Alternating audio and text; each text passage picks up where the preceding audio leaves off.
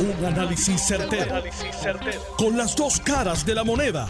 Donde los que saben no tienen miedo a venir. tienen miedo a venir. Esto es el podcast de Análisis 630 con Enrique Quique Cruz.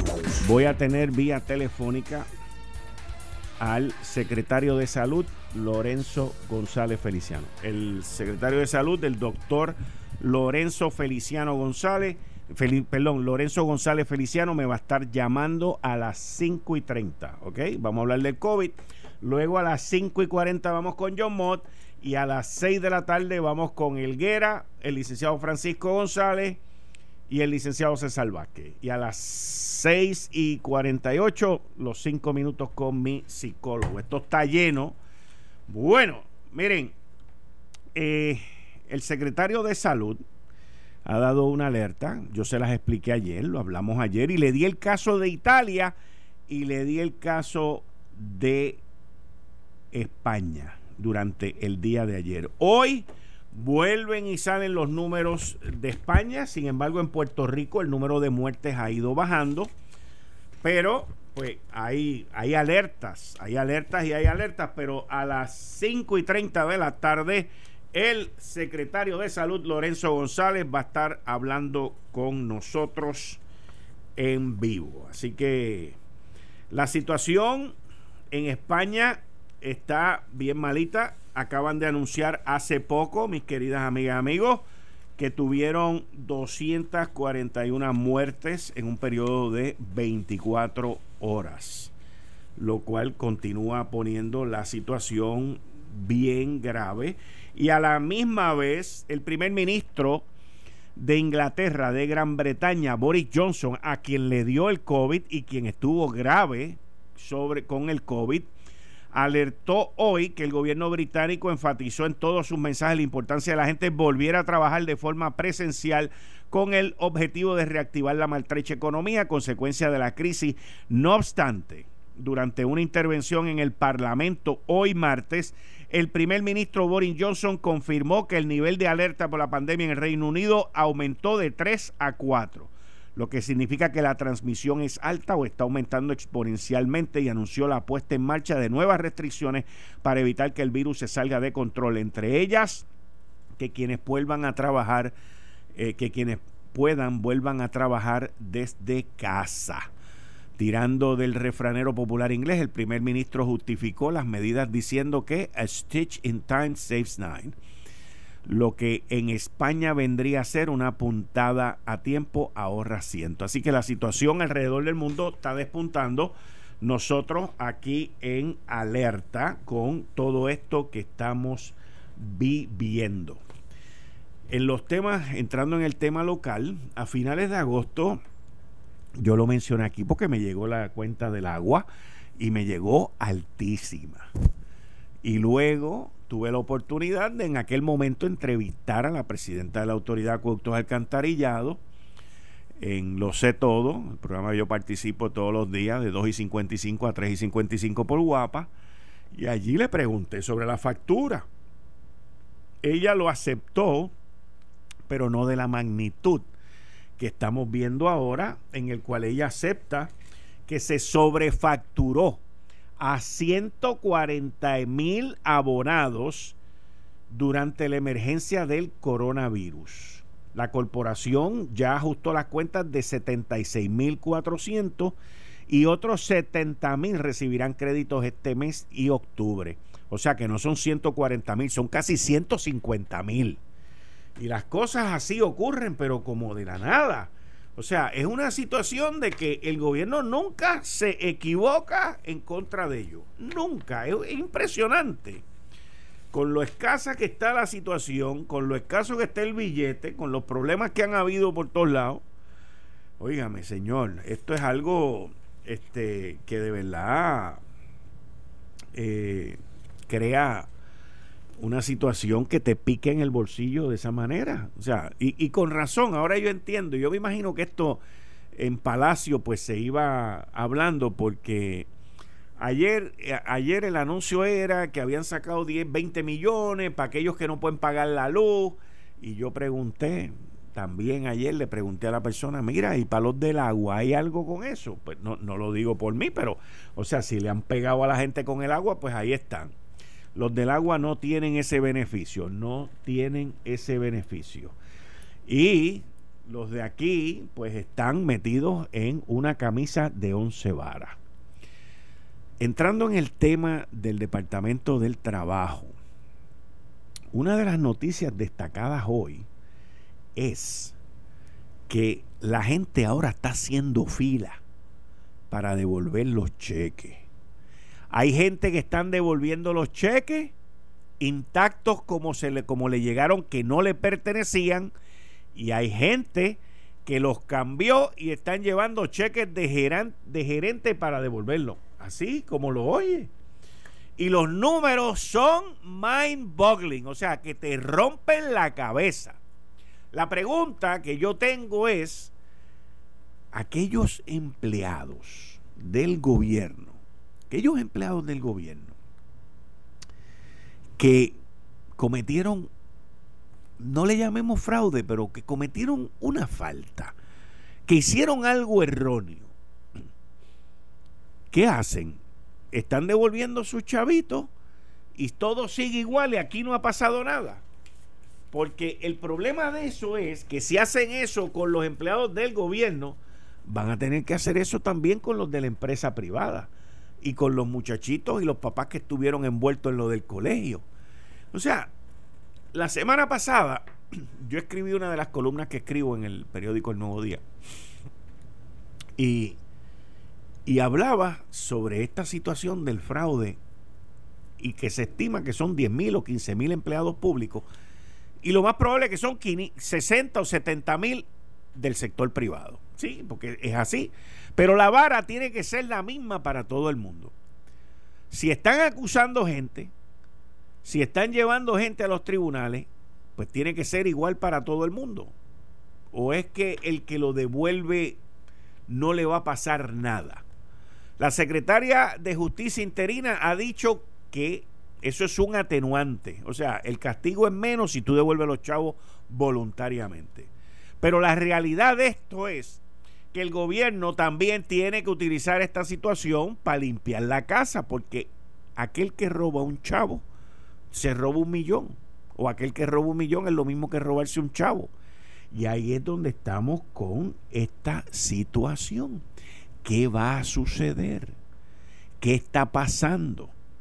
yo estoy viendo acusaciones y movimientos en las cortes mucho más rápidos y mucho más versátiles y, eficientes contra gente de escasos recursos que contra gente de recursos.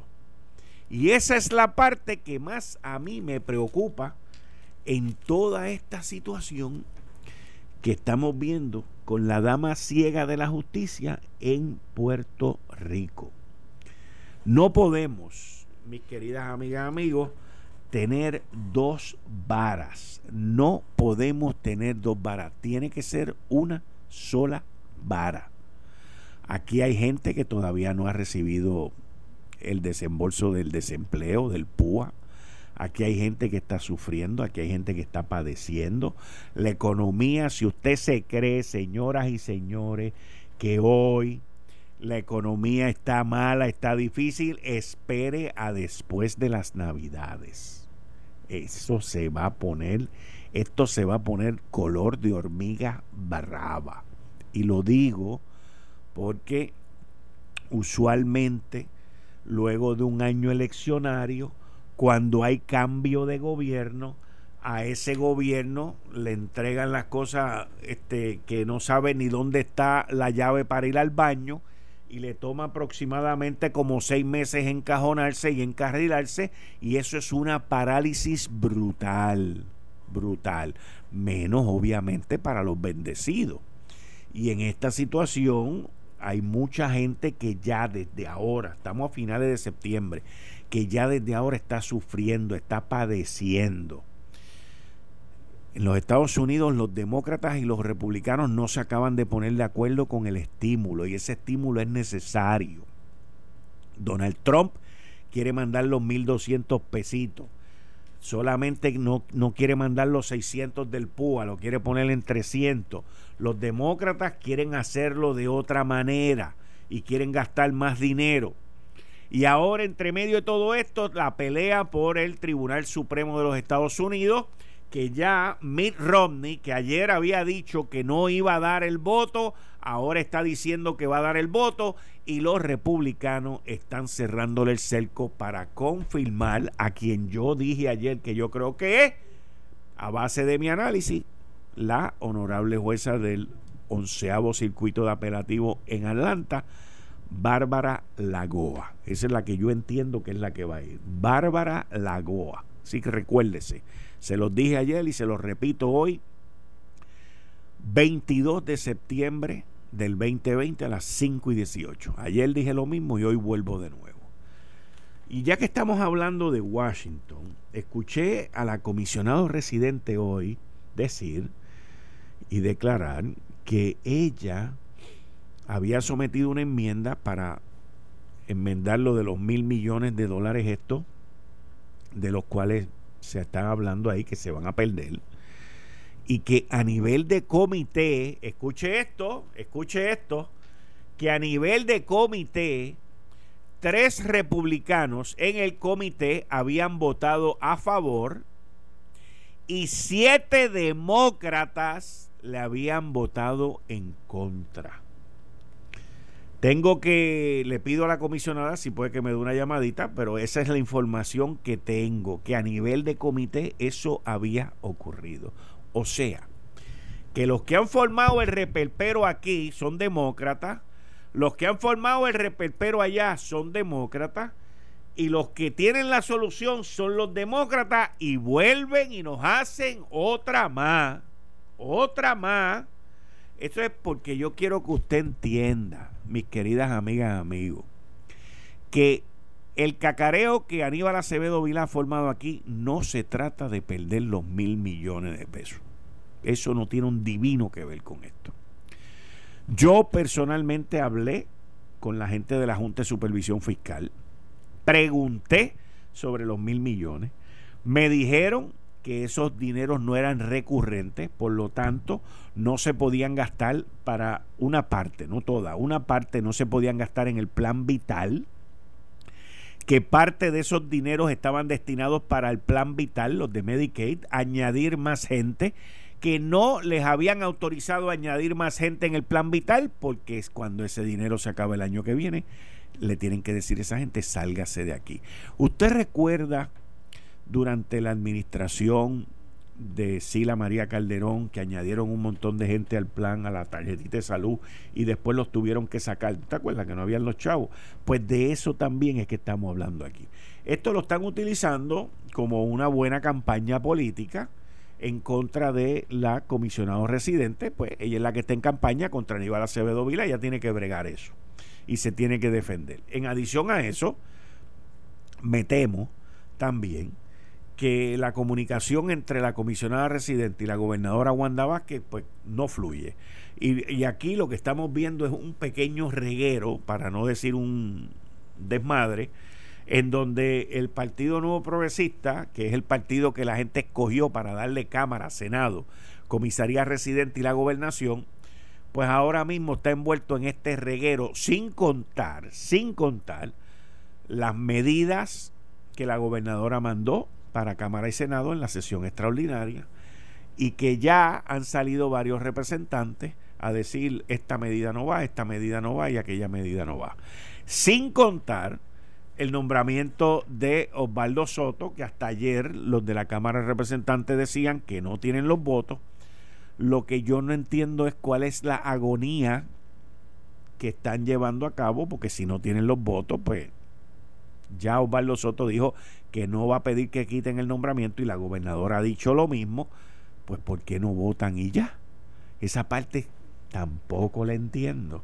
O sea, son cosas, a menos que se esté negociando otra cosa por debajo de la mesa y que nosotros pues no tengamos la información completa ahora mismo, pues esos son otros 20 pesos.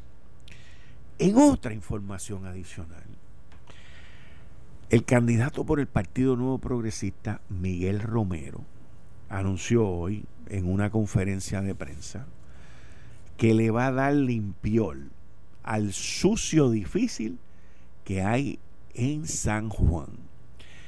De verdad que él dice que en sus primeros 100 días de gestión lo va a dedicar a restaurar las carreteras y la iluminación de la capital. Nuestra capital, nuestro centro gubernamental, nuestro centro turístico, nuestro centro de movimiento económico y principal albergue de vivienda urbana, porque es la verdad, es donde más gente hay, es un desastre. No lleva un año ni dos años abandonado, lleva prácticamente cuatro años abandonado. Y hoy, el candidato por el Partido Nuevo Progresista, Miguel Romero, pues anunció que va a ser una limpieza masiva. Yo espero que consiga los recursos, porque yo no dudaría, escúcheme bien lo que les voy a decir, yo no dudaría que para enero del año que viene el municipio de San Juan esté en una quiebra, esté bajo la supervisión directa de la Junta de Supervisión Fiscal. No dudaría eso. Porque lo van a dejar en una condición económica, bueno, peor que la peste que hay. Peor que el deterioro que ha vivido durante los últimos cuatro años. Peor que los boquetes que hay en Miramar y por otras áreas en San Juan. Peor que las hierbas altas que hay en las carreteras. Así, financiera y económicamente, le van a dejar a San Juan a Miguel Romero y al que gane esa alcaldía. Así que no dudo, repito, y se los estoy diciendo hoy también, 22 de septiembre a las 5 y 24 de la tarde, que es mi hora favorita y de las exclusivas, a las 5 y 24 de la tarde, no dudo que el año que viene la ciudad de San Juan, el municipio de San Juan, esté bajo una estricta sindicatura por parte de la Junta de Supervisión Fiscal. No lo dudo. Mira, raspa tu suerte. Raspa tu suerte con los juegos instantáneos de la Lotería Electrónica. Juega 7 diamantes y gana hasta 150 mil dólares. O busca 20 mil más ricos y podrías llevarte hasta 20 mil dólares. Ya lo sabes, juega 7 diamantes y gana hasta 150 mil dólares. O busca 20 mil más ricos que podrías llevarte hasta 20 mil dólares. Juega para que te pegue con los juegos instantáneos de la Lotería Electrónica. Raspa tu suerte. Autorizado por la Comisión Estatal de Elecciones. Voy a una pausa y regreso inmediatamente con el secretario de Salud el doctor Lorenzo González Feliciano. Eh, estás escuchando el podcast de Noti1. Análisis 630 con Enrique Quique Cruz. Miren, yo hablando sobre el aumento de la luz. Y digo, sobre el aumento del agua. Y acaba de salir en endy.com que la Autoridad de Energía Eléctrica, su junta de directores, Dios mío, nos ha caído la plaga de la derrota. Han solicitado un aumento tarifario para el último trimestre del año, o sea, efectivo el primero de octubre. Esto es escandaloso, nos ha caído la plaga de la derrota. La Autoridad de Energía Eléctrica pidió un aumento tarifario para el último trimestre del año, amparándose principalmente en que el precio del barril de petróleo empezó a subir a cinco meses de su estrepitoso desplome, desplome debido a la pandemia. Todavía está baratísimo, by the way. Por ahí yo creo que me está llamando el secretario. La corporación pública hizo su pedido el pasado viernes 18 de septiembre. El negociado de energía convocó para mañana miércoles una reunión a las 2 y 30 de la tarde en una conferencia técnica virtual en la que atenderá la reclamación. Una fuente del Nuevo Día con conocimiento del trámite informó hoy martes que la solicitud de aumento de la Autoridad de Energía Eléctrica ronda los 3 centavos por kilovatio hora, señores. 3 centavos está pidiendo la Autoridad de Energía Eléctrica Pero y no que ustedes tenían el mejor sistema de gas natural allí en Central San Juan 5 y 6, que ya está funcionando y que eso nos iba a ahorrar un paquetón de chavos. Ay, Dios mío, vamos a hablar con el secretario porque esto no aguanta más. Buenas tardes, secretario Lorenzo González. Bienvenido como siempre aquí a Análisis 630, a su casa. Saludos, Pique. Saludos a ti y a todos los, eh, a todos los oyentes eh, de tu programa. Secretario, eh, ayer usted hizo unas declaraciones de, de una posible lockdown como, como un último recurso si la situación no mejora. Primero que nada, ¿cómo está la situación hoy? Pues mira, los números en esta semana, desde el, desde el domingo para acá, eh, eh, una muerte reportada el lunes, eh, tres muertes reportadas martes. Así que vimos una disminución en lo que se reportó la semana pasada. En términos de utilización de recursos médicos, eh, la hospitalización está en 55%, el intensivo está en 66% y ventiladores siempre se mantienen en 30%. Eso es total. Eh, para COVID intensivo está en algún 11% y la utilización de eh, los ventiladores está en un 5%. Así que tenemos algunos indicadores que nos dicen, inclusive los positivos para hoy están en 88 en los últimos dos días estaban sobre los 200. Eh, sí vimos la semana pasada una gran cantidad de personas que murieron. Eh, los primeros tres días fue 18, 12, 11, ¿verdad? 41 personas muertas en eh, tres días. Eso nos preocupó grandemente y entonces los reportes que presenta el Fideicomiso eh, de Ciencias de Puerto Rico, donde se reclama una positividad que son de entre 10 y 13%. Así que seguimos mirando esto, Quique, para ver cómo se comporta esto. Acuérdate que lo que vimos la semana pasada fue tan solo la primera semana de la orden ejecutiva. Nos queda esta semana y la semana siguiente.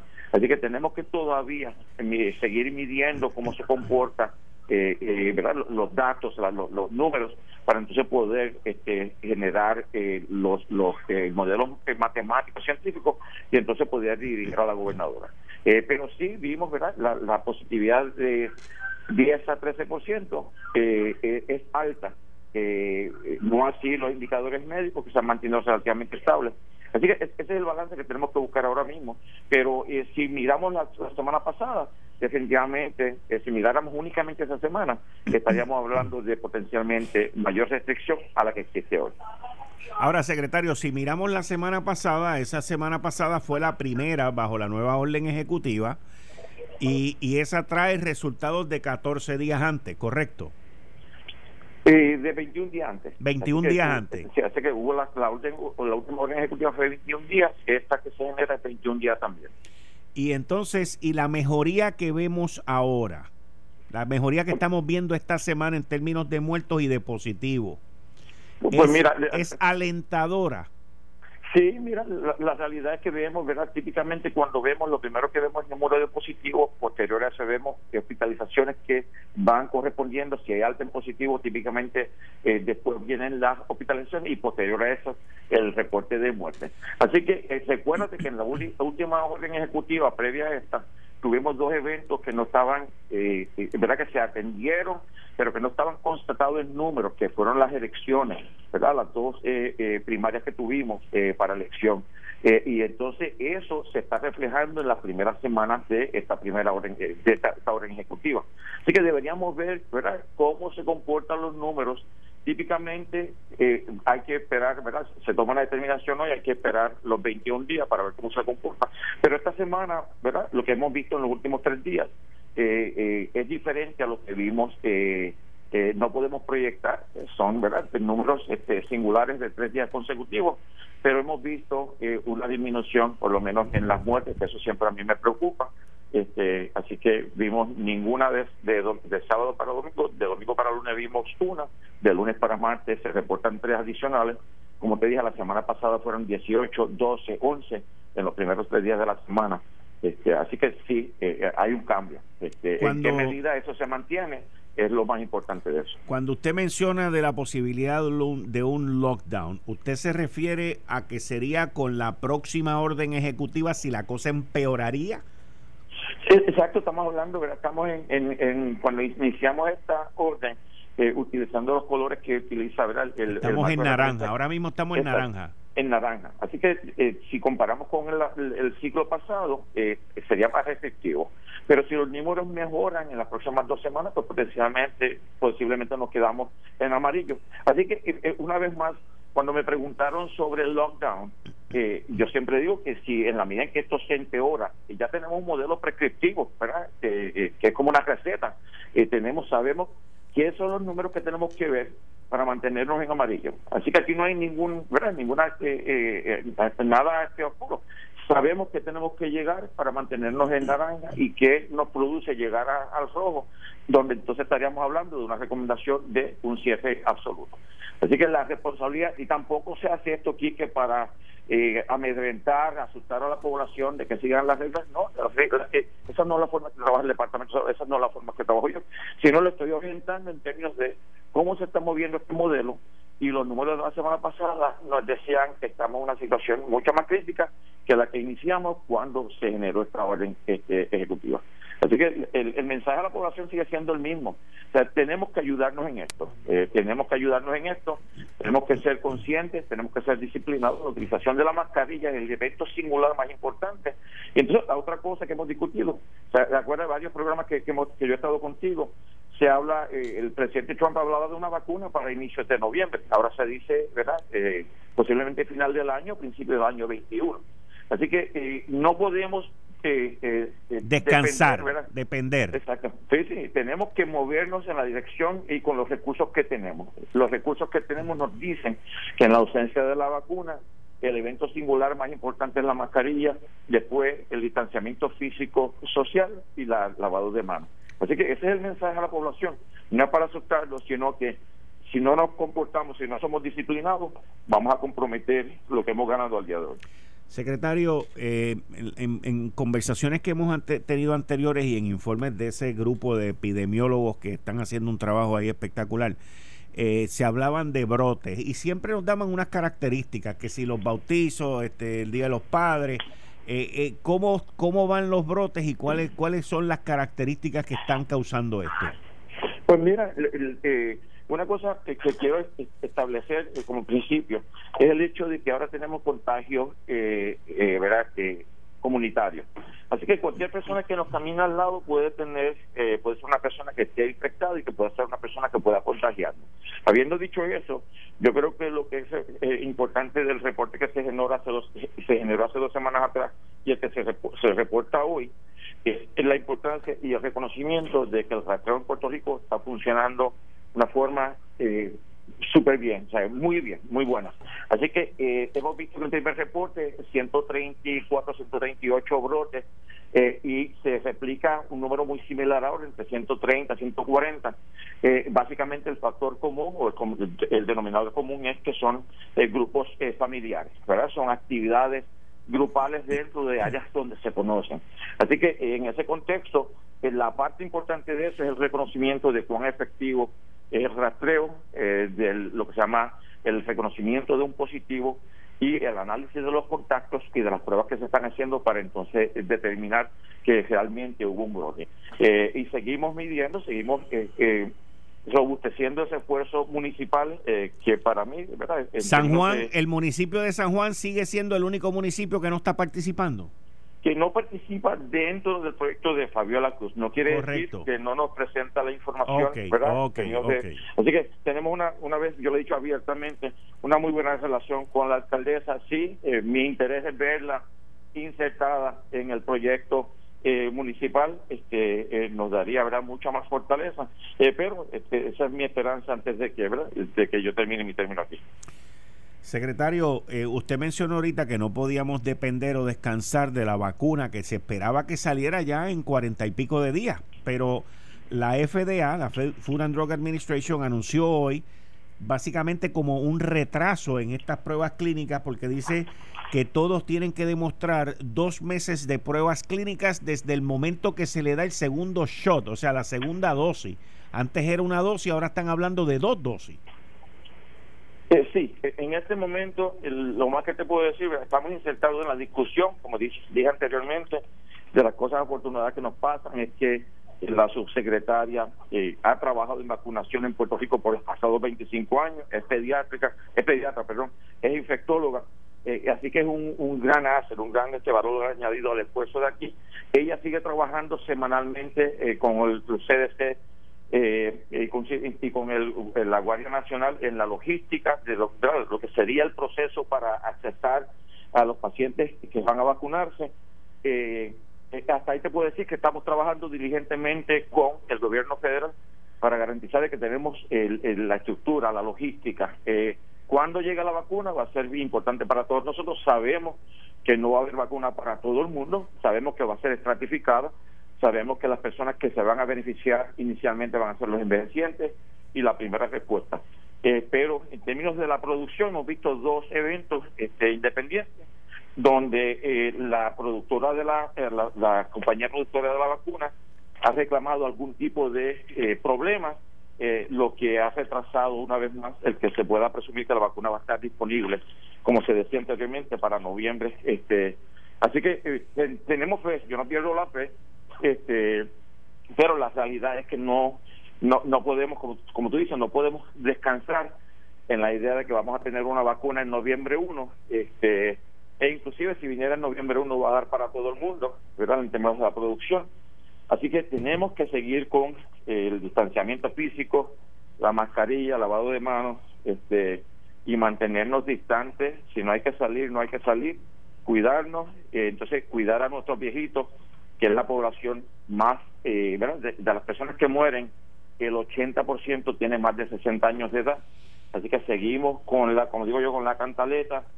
El, la persona joven se va a infectar, pero típicamente no se va a enfermar eh, pero sí va a llevar el virus a uno de nuestros envejecientes que se va a enfermar, se va a infectar, se va a enfermar y que puede morir. Y la otra cosa aquí que el 93% de las personas que han muerto han muerto habiendo estado en el hospital. Así que llegar al hospital no, es la salvación. No le garantizó salvar la vida. Interesante. Acuérdate que cuando empezamos en este marzo, todo el mundo estaba loco por los ventiladores y decían que esa era la solución para el problema. En Puerto Rico tenemos eh, 1.200 ventiladores aproximadamente, se están utilizando 30%, únicamente 5 o 6%, no más de 10% para los pacientes de COVID. Así que eh, el ventilador no lo es, el rendicivir lo tenemos tampoco, ¿verdad? Este, sí se, ayuda muchísimo, pero vemos unas personas que, personas que están muriendo, que están muriendo en el hospital y efectivamente de que tengamos los recursos para tratar los medicamentos. O sea, lo que usted me está diciendo, secretario, es que el uno descuidarse y depender de llegar a un hospital no garantiza salvarse uno, el uno llegar a un hospital y que le den remdesivir tampoco te garantiza el que tú te vayas a salvar. No hay, aquí una vez más, 93 personas, 93%. 93%. 93 que, que, estaban en el hospital y a pesar de los recursos disponibles en el hospital, eh, mueren. Así que eh, es un factor de riesgo ser más de 60 años de edad, tener condiciones comórbidas, eh, eh, pero el argumento aquí es el, llegar al hospital no te garantiza eh, el salir y particularmente a la población de 60 años o más. Secretario, las pruebas caseras, hay unas pruebas este, que son que ya se están produciendo, este Abbott $5 COVID este 19 Rapid Antigen Test Emergency Use y este son unas pruebas que son del tamaño de una tarjeta de crédito, varios médicos me han hablado de ellas. ¿Eso ya llegó a Puerto Rico? Todavía no han llegado a Puerto Rico las pruebas rápidas y las pruebas caseras de antígeno. Mira, las de antígeno eh, eh, son eh, no son pruebas caseras, evidentemente son que necesitan la tecnología, necesitan la supervisión de un tecnólogo médico este, eh, no es tan simple como hacerla en la casa. Sí, te puedo decir que eh, de la que tú hablas, ¿verdad? De la que hace Abbott, este, ya hay pruebas de antígenos disponibles en el mercado. Eh, inclusive, esta semana nos reunimos con los laboratorios el lunes y ya hay varios laboratorios que están haciendo la incursión en la compra de pruebas de antígenos. De la misma forma, nosotros también también también estamos cotizando este para la prueba de antígenos. Eh, eh, y estamos también comprando que máquinas adicionales de lo que se llama ID Now. Esa estamos, ya compramos 20 máquinas adicionales de esas y las pruebas de antígenos, eh, antígenos estamos haciendo cotizaciones para tenerlas disponibles en, Puerto Rico. Así que van a estar disponibles de la misma forma a la que tú hablas, pero de que habla de 5 dólares. Esa prueba, en la, la, primera 150 millones de producción la compró el, el, el gobierno federal. Y al comprarlas el gobierno federal, ¿no nos envían a nosotros o ellos sí, deciden? nos envían. Lo que pasa es que su primera distribución va a ser, o está haciendo, ¿verdad? Eh, para centros envejecientes. Así que, ah, eh, y vienen con una máquina, ellos tienen ya su estrategia. Sí, viene con una eh, maquinita y todo, las tengo aquí al frente mío porque varios médicos me han hablado. Y, y tienen una plataforma, tienen una, una aplicación y todo este, para el seguimiento, así que todo está ahí, eh, pero este, aquí en Puerto Rico están llegando, sí, se están distribuyendo a dos centros que ellos escogieron para la participación este, de la distribución de esas pruebas, son centros conforme a las regulaciones de los centros de verdad siembras eh, a diferencia del centro envejecientes que, no están codificados bajo esa, esa, esa disposición. Así que sí llegan, pero cuando estarían disponibles sería muy probable, es verdad, que para octubre, donde entonces nosotros eh, o nos intentamos en la distribución que tiene el gobierno federal o eh, se nos eh, eh, las compramos. Así que nosotros desde el primer día que eso salió al mercado, nosotros yo hice un acercamiento a la compañía, compañía de forma diligente me contesta, eh, pero la producción de los primeros tres meses la compró el gobierno federal. Tengo una tuitera que se llama Guaina Tita, que le manda muchos saludos. Igual de mi parte, este, un beso y un abrazo. Secretario, muchas gracias por estar aquí. Continuamos. Muchas gracias. Bien, ahí ustedes escucharon al secretario de Salud, Lorenzo González Feliciano. Esto fue el, podcast de Notiuno. Análisis 630 con Enrique Quique Cruz. Dale play a tu podcast favorito a través de Apple Podcasts, Spotify, Google Podcasts, Stitcher y notiuno.com.